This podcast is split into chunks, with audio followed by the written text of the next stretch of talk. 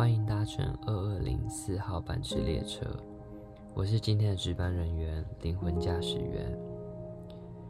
先预祝大家虎年行大运，虎虎生风。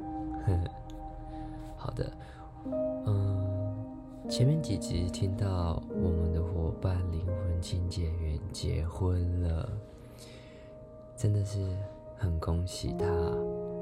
能够找到一个适合的伴侣吗？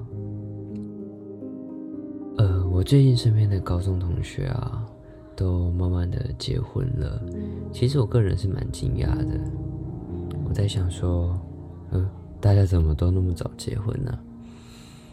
然后就是辗转听到我的国高中同学们就会告诉我说，哦，可能因为有些人是奉子成婚了。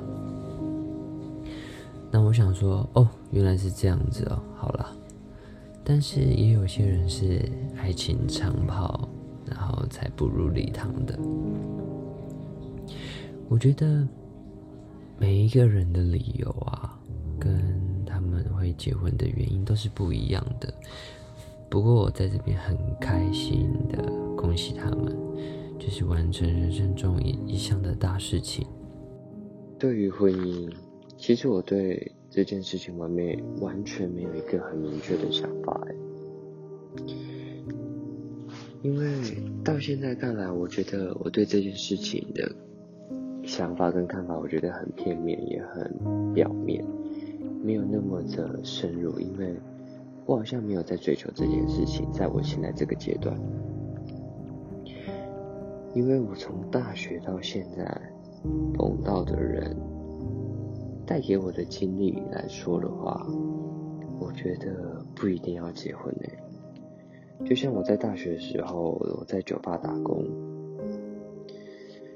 嗯，酒吧的老板娘她嫁给了一个企业二代。我本以为会嫁给企业二代会是一个很圆满、很幸福的日子，殊不知不是。我发现。有人有能力的人啊，不管做什么事情，他都可以完成很多。我们老板娘不仅开了咖啡厅，开了餐厅，开了酒吧，都能够经营的很好。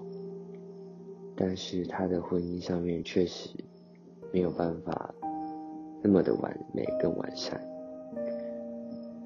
这不禁让我想到说。有时候我们真的需要结婚吗？婚姻确实会带给我们的是正面的效果吗？而我另外一份故事是，我最近碰到一个五十多岁的企业家，他旅外回来，然后接家族的企业，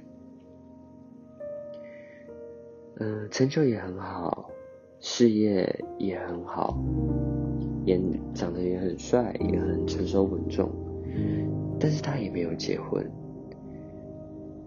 他一样过得很自由自在，把自己打理的也很漂亮，很完美。